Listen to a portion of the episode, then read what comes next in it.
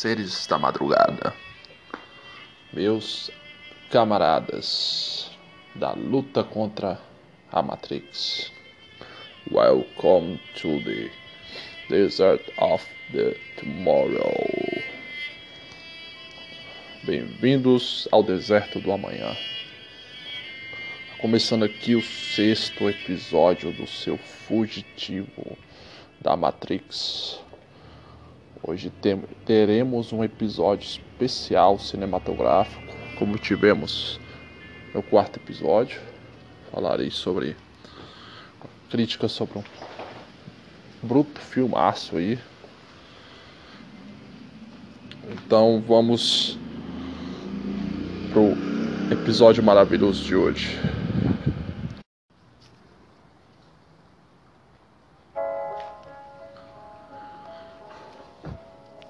Vamos lá, vamos lá, vamos começando esse sexto episódio. Quem diria?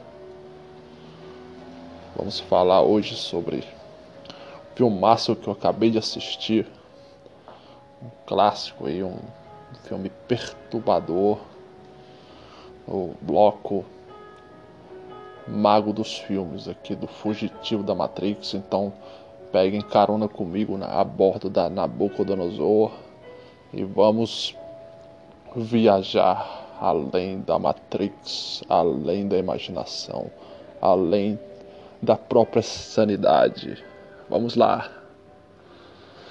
Começar aí dando um alô aí, mandando um abraço aí para meus camaradas aí do Gang Money, essa, esse grupo aí. Eu sou tão acostumado a falar de banda de rock que de vez em quando eu acabo quase sempre falando que vou mandar um, um abraço pra banda, pra banda Gang Money, mas a gente sabe que é um grupo, né?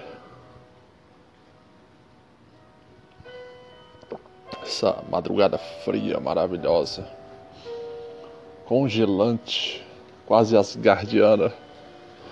Vamos seguir aí, mandar um abraço também pro meu grande amigo Tion, aí do que me incentivou muito na criação desse podcast podcast praticamente aí parceiro aí, o Mal Senso, com as suas viagens delirantes pelo universo dos gnomos.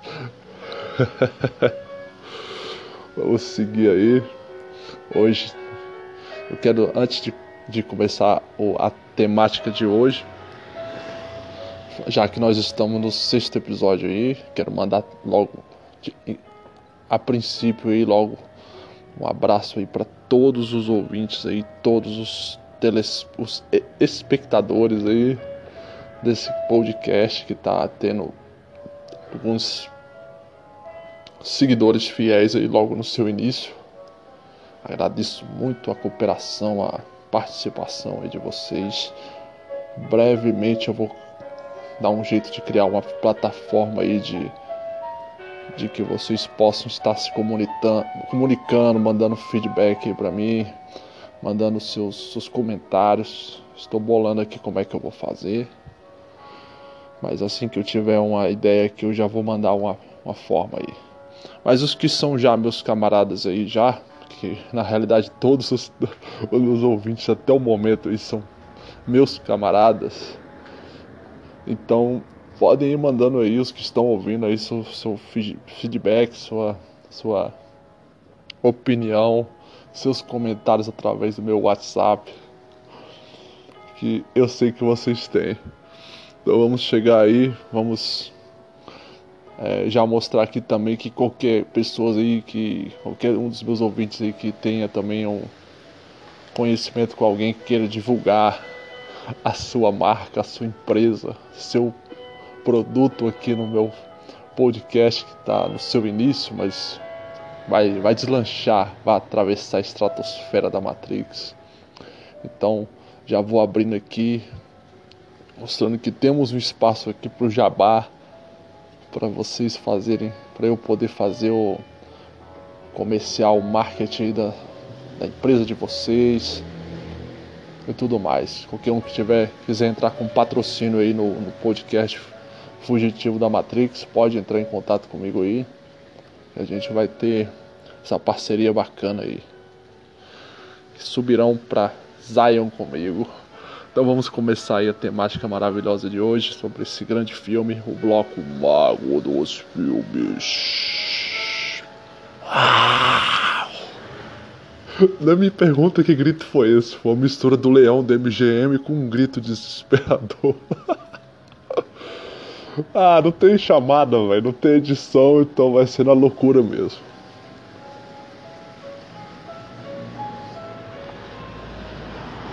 O filme de hoje, o filme que eu vou comentar, para quem lembra, o primeiro bloco mago dos filmes de comentário, eu falei sobre um clássico da trecheira aí, né? Clássico não é tão clássico, só tem 10 anos de idade o filme mais ou menos. 11 anos, né, que era foi o Piranha de 2010, a refilmagem. Só que hoje vamos falar sobre filme cult e cult perturbador. Sobre filme pra, que dá nos nervos, que deixa a pessoa transtornada pensando no que viu. Falar hoje, vou falar hoje sobre o Lagosta Aí, aí vão pensar assim: que filme é esse? Que raio de filme é esse, meus camaradas? Que filme é esse? O Lagosta? O cara só tá fazendo filme de animais, é? Piranha, o Lagosta. Cara, eu sei que esse filme é meio desconhecido da maioria das, das pessoas aí. Pouca gente conhece esse filme. É um filme bem cult, bem reservado mesmo para os públicos mais fãs desses filmes aí de arte. É um filme do diretor Yorgos Lanthimos. Aí já vão dizer, caramba, de onde que esse cara é um diretor grego aí que tá fazendo muito efeito aí na no universo do cinema, porque seus filmes são totalmente autorais, totalmente perturbados e tem a sua a sua mão, a sua forma de fazer totalmente característica. Gostei muito dos dois filmes que eu assisti desse diretor Yorgos Lanthimos. Eu vi só dois filmes dele, mas os dois filmes que eu vi são aqueles filmes que você impossivelmente consegue ignorar essas obras. São obras que estão além de qualquer senso de apatia. Ou você odeia totalmente esses filmes ou você ama totalmente. Eu gosto de filme assim. Gosto de filme que é extremo, não é aquele filme que você assiste por assistir, tanto faz, tanto fez. Não. Yorgos Lantimos faz filmes mesmo que ou você ama ou você odeia. É, os dois filmes que eu vi dele, eu só conheço esses dois filmes, além do O Lagosta, que é o filme que nós vamos falar hoje, tem um outro filme que eu assisti dele, que, de 2017, que é o filme depois desse, porque esse O Lagosta é de 2015. O outro filme dele é o, o Sacrifício do Servo Sagrado, de 2017. Filmes bem fora da, da caixa. Não é para quem pensa dentro da caixa, é para quem já tem a mente liberta pela Matrix. Quem já foi totalmente desplugado vai curtir um filme desse. Eu sei que muitos aí não assistiram O Lagosta. Poucas pessoas que eu conheço assistiram esse filme. Então, por conta disso, eu vou eu vou me abster de não de tentar não dar muitos spoilers ou tentar me segurar na questão dos, spoilers, porque eu não quero prejudicar de maneira nenhuma o a experiência. Eu quero que a experiência de vocês seja a melhor possível. Então, é, falar primeiro sobre o elenco né, desse filme. Tem como o seu protagonista aí o Colin Farrell, o ator irlandês Colin Farrell, que muita gente de, da crítica fulminou esse camarada durante praticamente todos os anos 2000 e 2010, mas que teve uma ressurreição incrível a partir de 2015 aí com esse O Lagosta, com essa parceria com o Yorgos Lanthimos, esse ator conseguiu ter um, um reset na carreira dele, uma, uma virada total na carreira dele. Eu comparo até muito com o que aconteceu com o Leonardo DiCaprio, né? Tem atores, tem atores sinceramente que quando a, a idade cai sobre eles, no físico, no senho deles, eles têm uma evolução muito grande na carreira. É, Alguns atores que eu digo isso aí são Tom Hanks, né, que durante quase toda uma década de 80 e início dos 90 o camarada só fez filme meio de sessão da tarde e comédia românticas muitas vezes. E de repente o camarada tava fazendo a partir do Forrest Gump e começou a fazer alguns filmes mais é, com maior peso dramático. Outro ator aí também que é muito conhecido por ter essa virada na carreira dele foi também o Leonardo DiCaprio, como eu falei, né? Que antes também ele só fazia filmes jovens, filmes com papel mais comédia, romântico, não, comédia nem tanto, mas românticos, de jovenzinho e tudo mais. Depois que ele foi dando uma envelhecida aí um pouco, ele começou a fazer uns filmes aí com a parceria com Martin Scorsese, a vida dele mudou totalmente. A profundidade da carreira foi algo inacreditável. Chegou a trabalhar até atualmente com Tarantino em dois filmes. E agora o Colin Farrell. A gente só lembra dele daqueles papéis até um levemente galhofas, extremamente blockbusters, né? Em filmes aí como. O primeiro filme que eu vi com, com Colin Farrell, se eu não estiver enganado, foi Demolidor o Homem Sem Medo, né? Que é o filme lá do, ridículo que a gente tem que esquecer desse herói da Marvel que foi tão tão é, aviltado nesse filme, né? Uma era ridícula para Marvel nesse momento aí.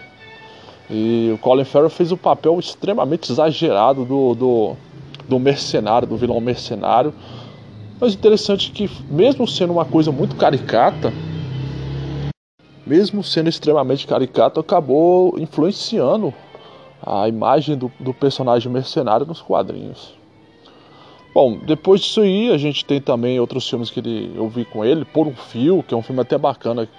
Quem não viu esse filme, que Colin Farrell fica preso na cabine telefônica com o um maluco apontando uma arma de sniper para ele, chantageando ele. É, a gente tem também o SWAT, né? SWAT é, Comando. Acho que é Comando, não sei, eu esqueci agora. Assisti umas duas ou três vezes esse filme, mas não lembro o nome do filme não. Temos. É, ele fazia muito esse tipo de, de filme padrão aí, papel blockbuster, ele era como se fosse um equivalente aos atores do Velozes e Furiosos de hoje em dia, só que com um pouco mais de talento. Com certeza o Colin Farrell, mesmo vivendo esse momento blockbuster, ele tinha muito mais desenvoltura né? artística.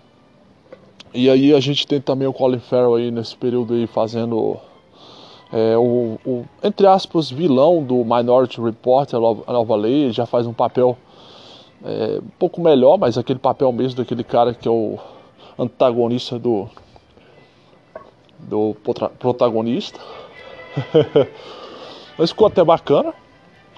E a gente vai ter depois o, o filme que mesmo mais de peso, o papel mais de peso da carreira nesse momento do Colin Farrell, que vai ser com o Alexandre, né? Ele vai fazer um, uma tentativa de fazer um épico meio artístico, mas que ficou uma coisa meio esquisita. Muita gente não gostou da atuação do Colin Farrell em, em Alexandre.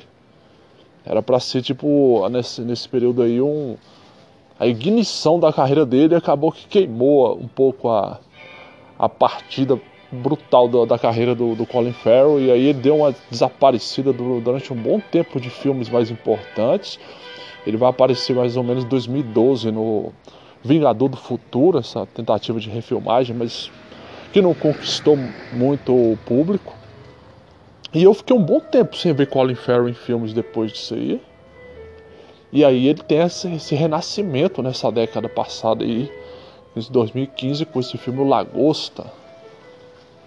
Sem contar com um papel que, na minha opinião, é a melhor atuação da carreira do Colin Farrell em O, o Sacrifício do Servo Sagrado de 2017, com esse mesmo diretor, o Yorgos Lanthimos. Eu indico quem assistir e quem tiver curioso depois dessa crítica que eu falar sobre o Lagosta, se puder alugar, alugar, eu estou falando como se nós estivéssemos na era de ouro das locadoras, né? Se puder baixar ou caçar aí no seu sua forma de assistir filmes aí, seja lá qual for, é, os dois filmes, a dobradinha do Yorgos Lanthimos, né? Acho que vai ser uma experiência bem insana para sua vida, mas eu não indico muito assistir esses dois filmes na sequência não. O cara vai ficar meio com uma visão meio desorientada, pessimista, transtornada da vida. Mas tiver barriga e estômago para isso, assista o Lagosta e depois assista o Sacrifício do Servo Sagrado. Então vamos lá de é, continuando com o resto do, do elenco. A gente tem a, a atriz aí protagonista também, que é a Rachel Weisz. Alguns vão falar Rachel Weisz, porque todo mundo adora americanizar o nome dos, das pessoas, mas eu gosto de falar o nome dos atores, mesmo que o ator seja americano ou inglês, eu costumo falar mais ou menos o, o, o sobrenome da descendência da galera. E você vê que é um sobrenome alemão, né? Então, Rachel Weisz, que é uma atriz inglesa, britânica, né? Eu gosto muito dessa atriz, cara. Acho ela bacana, uma atriz que manda, faz o melhor possível no seu papel, não tem seus exageros, sua sua frescurite, né? Que tem muitas atrizes que começam muito bem, depois resolvem virar as Miss Botox, né? E aí acaba perdendo toda aquela alma de naturalidade que elas tinham. Um exemplo de Angelina Jolie, Cameron Diaz, essas atrizes que são cotadas pelos a malucada aí o público como grandes estrelas que para mim perderam o brilho já há muito tempo. E a Rachel Rachel Weisz aí junto com algumas poucas atrizes continuaram mantendo aquela mesma pegada da sua início de carreira, talvez um pouco menos ou mais, mas bom, a carreira dessa dessa atriz aí, Rachel Weisz, que eu até gosto bastante de, das atuações dela. A gente, a primeira vez que eu vi a atuação dela foi no filme de 99, A Múmia, né? A Múmia. É o papel mais marcante da carreira dela, eu acho que na minha opinião, não estou falando que é a melhor atuação dela, mas todo mundo que vê ela lembra, ah, a moça da Múmia. Talvez porque ela estava mais bonitinha, eu penso assim, essas atrizes é, não, é por, não é a visão de homem, mas eu creio que a maioria dos homens, quando assistem, assistem filmes que veem uma atriz num filme, sempre lembram de quando viram essa atriz mais bonita, no, mais esbelta, numa forma mais, mais atraente no, em algum filme. É um exemplo disso aí. Toda vez que alguém fala em Cameron Diaz, eu vou lembrar sempre do, da Máscara do Zorro, que era o filme que ela tá mais lindona ali. É, toda vez que alguém falar de Angelina Jolie, eu vou lembrar de Lara Croft Tomb Raider, que é o filme que ela teve que usar dublê de corpo, porque ela é muito esquelética. Mas aí todo mundo lembra disso, né? E extremamente botoxada ela também, né? E Cameron Diaz é outro também. Toda vez que falar de Cameron Diaz eu só vou lembrar de o Máscara, porque é o único filme que ela, junto com outro, Paixão é, Bandida, que são os únicos filmes que ela tá mais bonita, assim, que não tá aquele esqueleto ridículo e sem graça que ela se tornou depois. Tem outras atrizes aí, tem algumas que estão sempre muito bonitas em vários filmes que você consegue lembrar de vários, de vários filmes dela, que nem a Jennifer Lawrence, que eu lembro de vários filmes como a franquia Jogos, Mor Jogos Vorazes, ia falar Jogos Mortais. É, o papel dela como mística, então ela tem vários papéis que você lembra dela. E outro também é a Scarlett Johansson, né? A gente sempre vai lembrar em primeiro lugar da Viúva Negra, mas também lembra de outros papéis, né? A Viúva Negra ficou mais marcado no imaginário. E tem aquela e a Gal Gadot, todo mundo só vai lembrar da Mulher Maravilha, porque foi o maior papel de expressão dela. Mas assim, voltando para Rachel Weisz, é, todo mundo lembra geralmente ela como a, a gatinha da múmia. Ela fez, para quem não lembra aí, os dois A Múmia, né? A Múmia e o Retorno da Múmia. Um, a Múmia de 99, o Retorno da Múmia de 2001. A atuação dela ficou melhor no, na Múmia, né? É, acho que a pior coisa do do do A Múmia 3, aquele filme ridículo na minha opinião, A Múmia, o, a tumba do imperador lá, é porque não tinha ela, né? Eles substituíram ela por uma atriz sem graça pra caramba e magrela lá. Ela tem. Não, não tô falando só da beleza física da, da Rachel Weisz, eu tô falando também do carisma dela. É uma atriz que tinha muito, muito mais carisma do que a atriz substitu que substituiu ela no terceiro A Múmia. E. É, outros filmes depois, né? Depois desses dois primeiros A Múmia, Eu lembro de Rachel Weisz do. Ela sempre faz aquelas pontinhas, mas ela, o, o, que a gente vai lembrar mais é de papéis principais dela. Depois ela vai aparecer no Constantino, no, papel duplo, inclusive, ela faz o papel de duas irmãs gêmeas. E pelo fato de ela ser uma semi-protagonista do filme, faz muita lembrança e lembrar dela aí. Aí temos depois da, da, do Constantine de 2005, a gente vai ver ela em. É, tem um filme muito bom que ela fez do Peter Jackson, acho que esse filme é de 2009, que é o, Um Olhar do Paraíso. É um papel mais dramático, acho que até então eu nunca tinha visto filmes mais dramáticos com ela. Sempre essa parada mais blockbuster, mistura aventura, mistura terror. E aí ela faz um filme bem dramático aí, que é Um Olhar do Paraíso, papel que não é de tanta relevância, mas que é um papel que já exigiu um pouco mais da, da Rachel Weisz. Tem outro filme lá que eu achei uma droga, que ela tá também no filme, que é o, Os. É, agora esqueci, é um filme que tem um, uns caras totalmente sem noção nesse filme, que tem até o ator que faz o Hulk, né? Esse ator, atual Hulk aí. E o, Adrian Algum, ah, esqueci o nome desse ator é, que fez o, o pianista, né? Eu não lembro o nome desse filme, não. Os Vigaristas, não é nem os Vigaristas, é um filme parecido. E é muito chato esse filme, o papel dela também. Só, o povo só assiste por causa da beleza dela, porque o, o, o filme é muito bobo. E é, depois disso acho que eu fiquei um bom tempo sem ver essa atriz, ou ela fez papéis assim que você não lembra que ela estava no filme.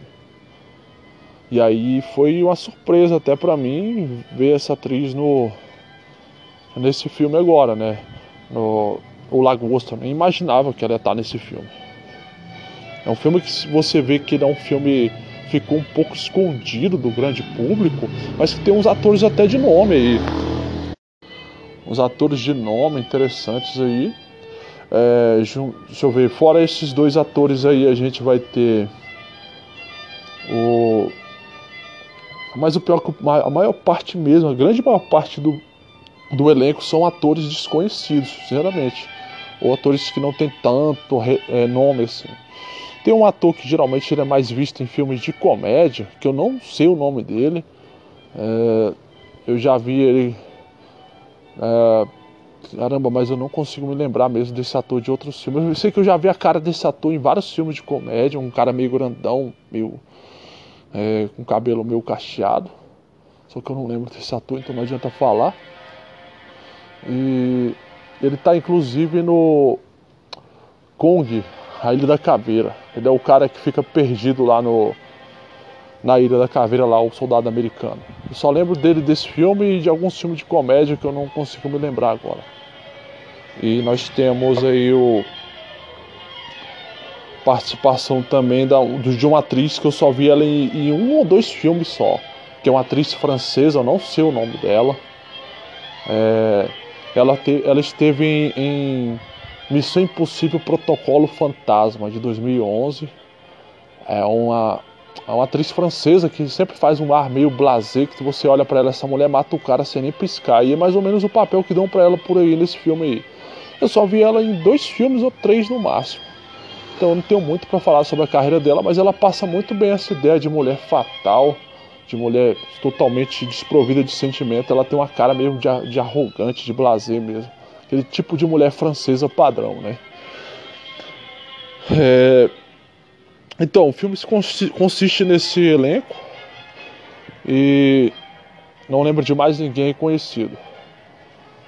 E agora a gente já pode falar atuações, né? As atuações do filme, como, eu falei, todo mundo mandou até bem, porque é um filme fora da caixa. Então, num filme desse tipo, o, o diretor existe muito. Um diretor geralmente desse tipo de filme é um diretor daquele que tem que ser bem controlador, né? Então ele não vai deixar ninguém atuar fora da, da mente, da visão dele. Mais ou menos como foi feito lá no, no filme seguinte, né? O, o Sacrifício do Servo Sagrado. Então você vê que esses diretores eu respeito muito, que dão uma, um padrão para os atores atuarem. Então eu, o destaque de atuação aí, como eu falei, é pro, pro Colin Farrell, né? Ele Ele tá muito bem nesse filme. E queria falar aí sobre o roteiro desse filme. O roteiro desse filme é uma das coisas. É um dos filmes. Eu, já vi muito filme louco. Mas a lógica do roteiro desse filme é uma lógica das mais insanas que eu já vi no, no, em um roteiro de filme. Porque. Primeira vez que falaram desse filme pra mim. É, inclusive eu mando um abraço aí pro meu camarada Magneto, monstro amarelo do Sin City aí. Quem conhece ele aí é, sabe de quem eu estou falando. São os, os codinomes desse meu amigo macabro aí. Faz parte lá do meu grupo Mago dos Filmes, é o vice-mago dos filmes junto comigo lá. E ele me indica muitos filmes. Ele me indica muitos filmes desorientados. Desses filmes bem insanos, perturbadores, fora da caixa. Ele é um cara que também é bem desplugado da Matrix. E assim, ele me indicou esse filme falou: Você já assistiu O Lagosta? Quando eu assisti o, o Sacrifício do Servo Sagrado, ele me perguntou sobre esse filme, falando que era do mesmo diretor. E, e eu fiquei assim: O Lagosta? Eu fiquei assim: Que, que lombra de filme é esse com o nome O Lagosta? Aí ele me deu uma, uma breve sinopse de como é que era o, o roteiro do filme, né? Vou passar por alto a sinopse para vocês. Imagina vocês vivendo a vida de vocês e um maluco amigo de vocês fala assim, ó, assista o Lagosta. Aí você fala, como assim? O nome do filme já faz você ficar como é que um filme com o nome de um lagosta? Como é que eu vou levar a sério o nome de um filme, um filme com, chamado O Lagosta?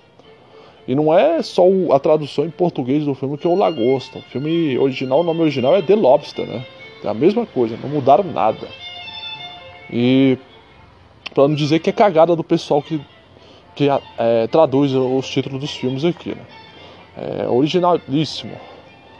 E aí você vai ter aí essa questão de ele pensa no camarada que fala de um título de filme desse, assista o Lagosta, você já vai ficar, você tá de sacanagem com a minha cara, né? Um filme chamado Lagosta, daqui a pouco o cara fala, é mais ou menos assim a sinopse desse filme. Aí o camarada vai e fala para você o seguinte: é sobre um futuro meio louco que as pessoas é, são obrigadas a, a se relacionar, a ter relacionamentos fixos, né? Casamentos.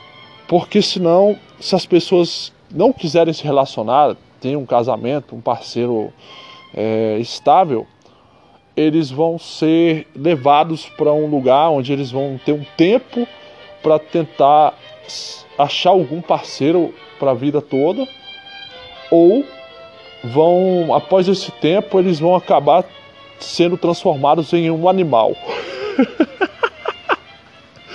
e aí é dado o direito dessa pessoa escolher que animal ele quer ser transformado, para que ele possa ter uma. É, a lógica seria, já que ele não consegue ser um humano é, que tem uma vida saudável, produtiva, ele vai acabar sendo um animal com uma vida produtiva. E tem uma regra que eles falam no filme o seguinte: ó, mas é o seguinte, quando você for transformado em um animal, você pode se relacionar, acasalar com animais do seu, da sua própria espécie. Ou seja, dá a entender que eles fazem de alguma forma essa transformação e a e aquela pessoa que se transformou no animal, ela consegue manter alguma espécie de consciência humana, porque ela tem o direito de escolher se é, de decidir com quem vai se relacionar. Pela, só por esse pequeno diálogo você já sente que vai ter uma, um resquício de algum tipo de consciência da pessoa que ele era quando era ser humano. É uma espécie de. É muito insano. Aí eu vou, antes de comentar mais sobre essa história, eu só quero falar sobre outras características técnicas do filme. Né? É, a fotografia maravilhosa desse filme, muito boa mesmo. Exprime muito esse, essa, além da beleza das paisagens que tem na, nas partes que são pastoris, assim, camp, nos campos, nas florestas, tem uma, uma, também uma fotografia bastante um pouco sufocante quando está em lugares assim de cidade, coisa do tipo. É, Eu gosto desse tipo de filme que não tem que se escorar em efeito especial, que consegue fazer tudo que pode sem ficar abusando de efeito especial. E o filme é bastante chocante, assim. Ele tem uma, um tipo de violência muito explícita que choca. Vou dar um exemplo. O filme começa com uma mulher andando de carro, ela desce do carro, chega perto de dois cavalos e dá um tiro em um dos cavalos, fica olhando e vai embora. É um filme que já começa dando um tiro na sua cara, né? Entre aspas. Não estou chamando as pessoas de cavalo, mas você já sente, caramba, que filme louco é esse? Não tem lógica nenhuma. Aí logo depois você, você vai entrando nesse mundo insano. É um mundo onde, como foi explicado para mim, como, como eu falei, quando me passaram essa temática, essa, essa sinopse mais ou menos desse filme, eu fiquei pensando, tentando é, fazer minha cabeça compreender que um, um, um, uma sinopse de um roteiro tão insano desse poderia existir. Porque era algo que não conseguia entrar na minha cabeça. E aí ainda o meu camarada falou o seguinte: falou assim, é um filme extremamente perturbador, bem doido. Aí eu falei assim, você, em primeiro lugar, fala para mim de um filme que tem um título de, de filme de comédia, um filme que não tem lógica, ou lagosta. Depois você me fala de uma temática totalmente sem noção de uma pessoa se transform, ser transformada em um animal. Aí você quer que eu, eu, eu tente processar na minha mente que esse filme se leva a sério? Que esse filme consegue ainda causar choque em quem assiste? Eu fiquei totalmente assim, sabe, confuso, tentando entender como é que deve ser esse filme em que pessoas são transformadas em animais. Que lógica bizarra é essa? E eu ficava pensando, será que esse filme é sério mesmo? Será que não é um filme totalmente trash, tosco pra caramba? E fiquei muito tempo louco pra ver esse filme para me saber como é que isso, isso não entrava na minha cabeça. Eu ficava pensando em coisa de desenho animado na minha cabeça assim. E aí eu Agora, acabei de conseguir assistir esse filme. Tanto que é aqueles filmes que não passam em qualquer canal. É, foi um canal bem cult aqui. Foi no. Filme passou no ISAT, é um canal argentino que passa muito filme cult, é estrangeiro também, né? E. É, cara, eu vou explicar mais ou menos como é que funciona essa lógica. Esse filme mostra, para começar, essa ideia de que é um futuro meio louco é algo que não, não diz. O filme é muito inteligente. Eu gosto desse tipo de filme que não fica tentando explicar, contar. Olha, meus telespectadores retardados que não conseguem ter pensamentos críticos para conseguir entender as coisas por si próprios. Isso aconteceu por causa disso, disso, disso e disso. Então eu vou explicar tintim por tintim para que vocês não fiquem é, catatônicos assistindo o filme e depois xinguem, me xinguem porque não entenderam nada. Esse filme ele já fala assim, com, sem palavra nenhuma. Ele já, ele já, meio que o diretor já não gosta de fazer filme pra gente idiota, tapada.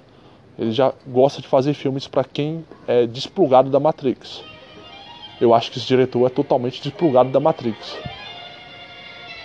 Ó, oh, a trilha sonora do filme é impecável também. Eu bato palmas pra trilha sonora desse filme, que é totalmente música clássica, pesada, tem uma música em outra mais ou menos assim, mas a maior parte é música clássica, uma música clássica que na maioria das vezes é a base de violino e meio tenso.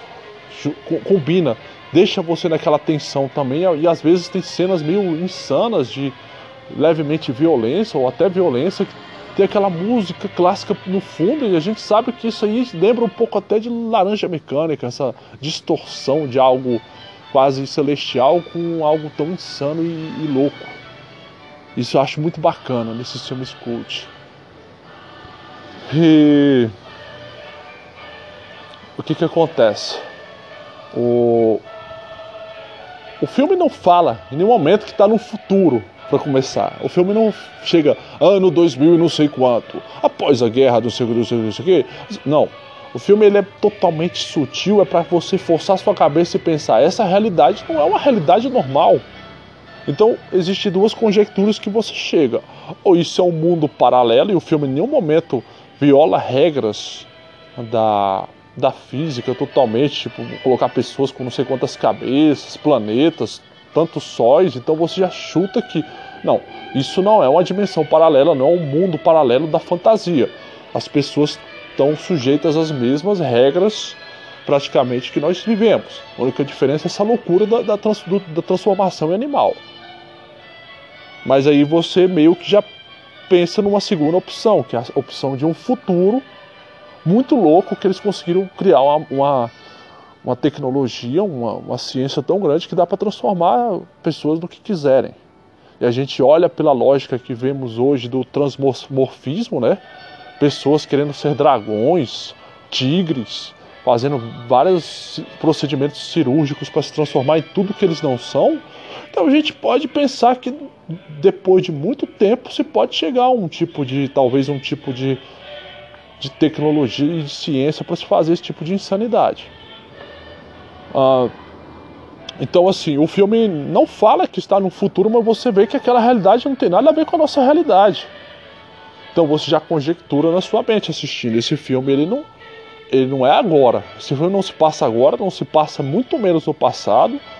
Ele deve ser um futuro meio distópico, insano. Mas não é aquela distopia dos anos 80 totalmente característica, terra desolada, coisa do tipo. É um lugar bonitinho, bacana, mas que tem essa distopia social. Eu acho massa a questão de distopia social, porque ela não fica tão na cara e você pensa que, caramba, essa merda pode acontecer a qualquer momento. Porque as pessoas estão vivendo como nós vivemos aqui hoje, só que é, tá tudo igual. Então é uma coisa que aconteceu assim, muito tranquilamente por baixo do pano e de repente eles estão vivendo nesse mundo esquisito. E é muito angustiante esse tipo de distopia. Com certeza, às vezes parece que ela é muito mais af aflitiva do que a distopia que é tão descarada assim, na cara dura, assim, tudo destruído. É uma distopia que a sociedade se destrói antes mesmo do mundo se chegar a precisar de ser destruído. Então, o que esse filme mostra, o que eu entendi desse filme, é que se passa em um futuro, não se explica quando, em que as pessoas, isso você vai ver nas atuações, isso é uma característica marcante do Yorgos Lanthimos, que é ele exige muito desse, dos atores que haja um desprendimento de qualquer tipo de de emoção, de emoção, né? Você vê que os personagens parecem robôs, parecem que não tem sentimento o tempo todo. E, e para quem assistiu o Sacrifício do Servo Sagrado também tem muito disso. É uma marca registrada do Yorgos Lanthimos. Ele quer mais chocar é, com ações e essa, essa versão de apatia constante dos personagens, porque isso causa um incômodo o tempo inteiro em quem está assistindo. Você pensa, essas pessoas são humanas? Elas não têm sentimentos, elas fazem as coisas como se não, não estivessem ali. Para quem conhece algumas outras distopias aí, estilo Fahrenheit 451, uh, 1984, essas pílulas, red pills tenebrosas aí do, do início do século 20, a gente vê que elas falam também sobre um mundo em que as pessoas deixaram de sentir ou são proibidas de sentir, de acreditar. Então, meio que leva a gente para uma realidade insana dessa. E aí o que acontece? É uma realidade, um futuro em que as pessoas não têm mais uma empatia como nós temos hoje, e a gente já está perdendo bastante a nossa empatia se a gente for olhar. As pessoas têm dificuldade de se relacionar umas com as outras. A maior, maior parte das pessoas chegaram a um estado que elas aparentemente não conseguem mais sentir necessidade de, de ter relações é, com outro ser humano. Principalmente aí fala muito da questão de relacionamentos é, conjugais, né? Relacionamentos homem e mulher, é, é como se as pessoas tivessem ficado viciadas em si próprios. Uma espécie de, de futuro que, que aconteceu uma espécie de é, idolatria do ego. As pessoas têm muito prazer, muito mais de estar sozinhas do que compartilhar momentos com outras pessoas. E aí, provavelmente, aparentemente, isso, mostra que a sociedade provavelmente estava aí se, se é, entrando em, em um estado de degradação tremenda. Provavelmente diminuição em taxas de, de, de fertilidade gigantescas. Não, eu tô, o que eu tô falando aqui é o que eu compreendi do filme. Não é nem o que o filme mostra assim na cara para você, mas você assiste e fica conjecturando essas ideias. E você entende que provavelmente aconteceu algo muito sério com aquela sociedade ali. Aí eu paro para pensar em sociedades da Ásia, principalmente como o Japão, até a própria Europa Ocidental atualmente, Bélgica, esses países mais escandinavos, Suíça, é, Coreia do Sul, você vê o, o, a forma como esses países estão hoje, que as pessoas não têm mais prazer nem motivação nenhuma de relacionar-se com outras, você vê que isso aí não está tão longe, que é, as pessoas estão tendo muito mais prazer em ter seus jogos de videogame, em ter seus relacionamentos mesmo, se preocupar muito mais com a, com a vida profissional do que com a vida familiar, com a carreira. Então você vê que nós estamos no caminho mais ou menos desse, desse futuro do, do Yorgos Lanthimos aí, né? Do Lagosta. E aí nessa, nessa realidade a gente vê essas pessoas totalmente apáticas, sem nenhum tipo de motivação para nada. E aí a gente é apresentado para o personagem principal, que é levado para uma espécie de lugar ali perto de uma floresta, uma espécie de campo de condicionamento, algo, algo assim em que as pessoas, inclusive tem uma entrevista com ele para perguntar se ele qual foi o último, o maior relacionamento que ele teve, de quanto tempo foi. Ele falou que foi de 11 anos, depois ele, parece que ele perdeu o interesse de ter algum relacionamento com outra pessoa. E é perguntado para ele se é heterossexual, homossexual. Ele fala: ah, Eu sou hétero, mas uma vez eu experimentei é, algo com, com homens. Ah, então você quer colocar. Aí perguntou se podia colocar bissexual. Aí ela, não, não, aqui não tem essa. Porque dá confusão. Escolhe um ou outro. Ele, ah, tá bom, hétero. Aí. É uma, aí o que acontece? Ele.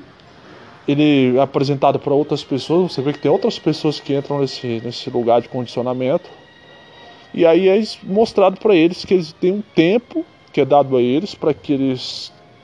Tem várias mulheres e homens lá que eles acabem desenvolvendo algum tipo de relacionamento uns com os outros ali para escapar do, do final, que seria ser, ser transformado em animal. É como se o Estado chegasse a uma conclusão que aparentemente foi isso que eu entendi, que é, as taxas de natalidade diminuíram tanto que isso diminuiu talvez a oferta de trabalho e tudo mais, e a sociedade está entrando em decadência e eles precisam forçar essas pessoas apáticas que já não querem mais saber de nada, de se relacionar nem nada, a constituírem, entre aspas, famílias. Nem que seja só obrigatoriamente, nem que seja só mesmo para terem filhos e, e pousar bonitinho para não ter um caos.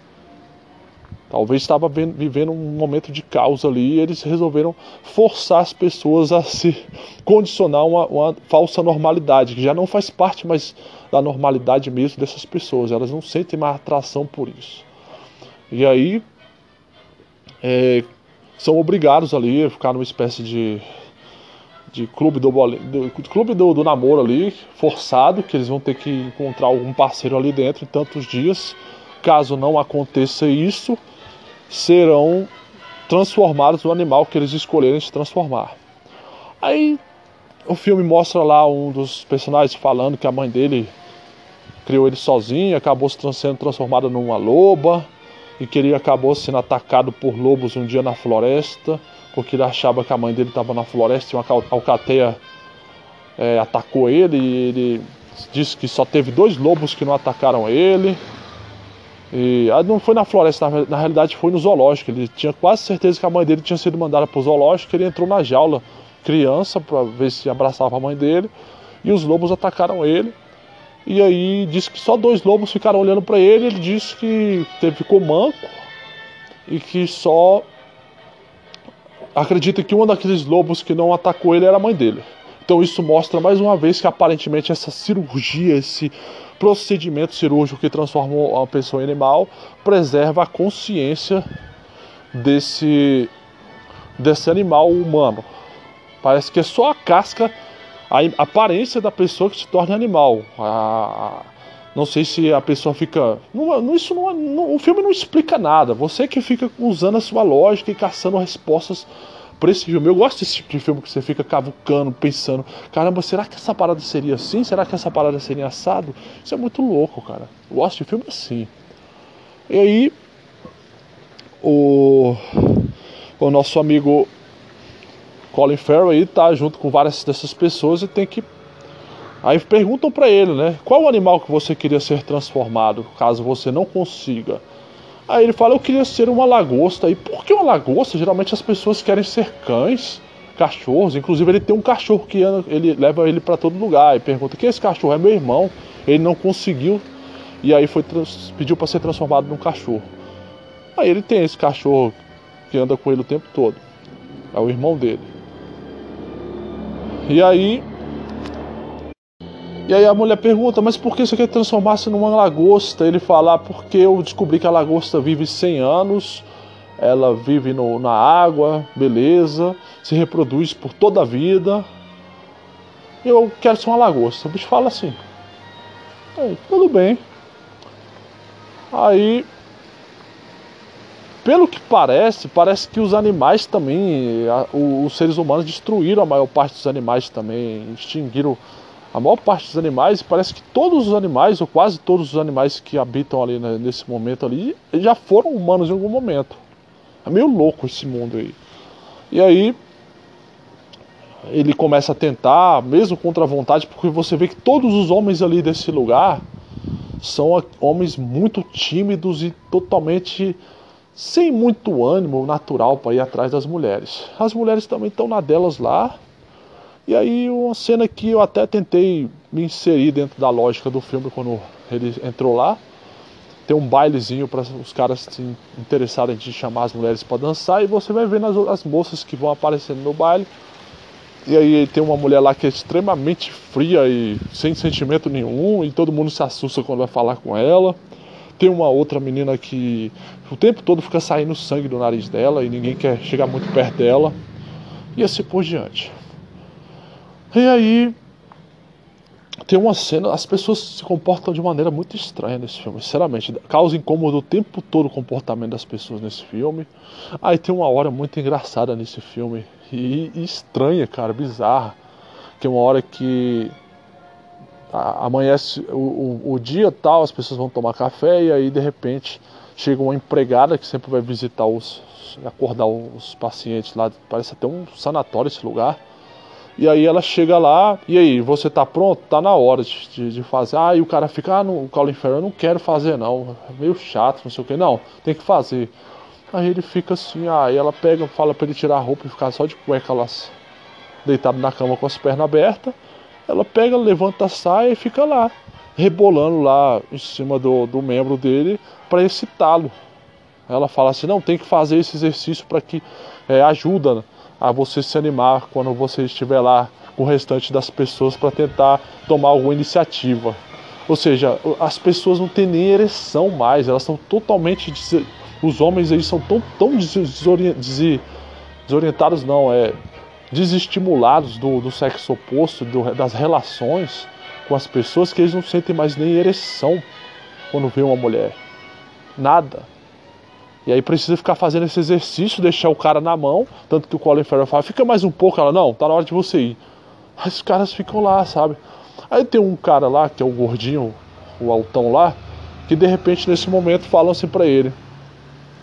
É, meu camarada, eu fiquei sabendo que você foi flagrado se masturbando. você sabe que não pode se masturbar. Aí ele fica, não, foi uma vez, me desculpa. Aí pega a mão do cara e enfia dentro de uma torradeira, velho. Como castigo. Porque não pode os caras se aliviar por conta própria. Aí você vê que é uma sociedade que se acostumou a se aliviar sozinha. Uma, uma sociedade totalmente egocêntrica. A gente sabe também do vício da, da pornografia e da masturbação, que é pesado na, a cada dia que passa, que isso aí também é muito. Não está muito longe de, de uma situação dessa acontecer, cara. A perda da, total da, do interesse na, na, nos, das pessoas normais, né? Mais pra frente, quem sabe eu faço um programa falando mais sobre essa questão desse tipo de vício. Mas, e aí o que acontece? É muito bizarro aí. É, ele acaba que. Aí o que acontece? Eles de tempo em tempo, todo dia, todos os dias quase, eles têm que ir fazer um tipo de caçada, né? E nessa caçada eles vão caçar os fugitivos, né? Os solitários que estão vivendo na floresta. E aí eles, cada um que eles matam, eles ganham tantos dias de tempo para poder tentar achar uma mulher. Porque tem um certo tempo e se acabar esse tempo eles vão ser transformados em animais. Mas aí cada vez que eles matam um dos, sol, dos solteiros, que eles chamam lá, que estão vivendo na floresta, nessa caçada, eles ganham um tempo a mais de, de intervalo para poder achar essa mulher. E aí o Colin Farrell tem uma mulher lá que começa a sediar ele no, no, no trem e aí ele, ela começa a se oferecer cabulosamente, sabe? Falando assim para ele: Eu sou do quarto tal, eu faço sexo assim, assim, assim, assado, não tem problema, e não sei o que. Eu preciso ter alguma coisa com você hoje, tal, tal, tal. Vai no meu quarto cento e tanto, porque se eu não conseguir, eu vou me jogar da, da janela. Aí tem uma cena bizarra depois que de repente tá todo mundo tomando café lá e o Colin Farrell não tem interesse nenhum nessa mulher. E de repente essa mulher se joga da janela. E é justamente nesse momento que o Colin Farrell começa a sentir um pingo de interesse por uma mulher lá, que é justamente essa mulher extremamente fria, sem sentimento. Ele fala, eu achei ela bacana, gostei, eu vou tentar me aproximar dela. Aí ele começa a fingir que é uma pessoa igual a ela. E aí a gente percebe um pouco, mais ou menos a partir desse ponto, que é uma sociedade tão egocêntrica, essa, essa sociedade, que ela instituiu uma, uma espécie de lógica estranha de que as pessoas, como elas não têm mais a, a condição de, de se atrair por conta de sentimentos e outros estímulos, elas se atraem pelos outros por padrões de serem iguais um ao outro. Vou dar um exemplo. É, essa mulher mesmo que é extremamente fria esses sentimentos, ela só se atrairia por um homem se ele fosse dessa mesma maneira, quase um psicopata. E aí tem um outro amigo dele lá também, que é o, o Perneta lá, que ele quer ter alguma coisa com a menina que sangra pelo nariz, aí ele fica toda hora futucando o nariz, cortando o nariz para sangrar também, para ver se ela se interessa por ele.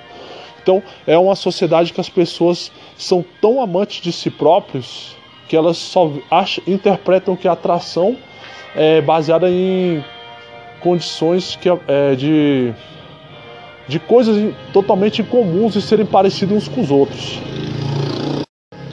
E aí, para não dar muito spoiler do que vai acontecer para frente, o, o Colin Farrell aí começa a tentar se relacionar com essa mulher fingindo que é que é que é também frio e calculista como ela, acaba que tem umas cenas muito bizarras né?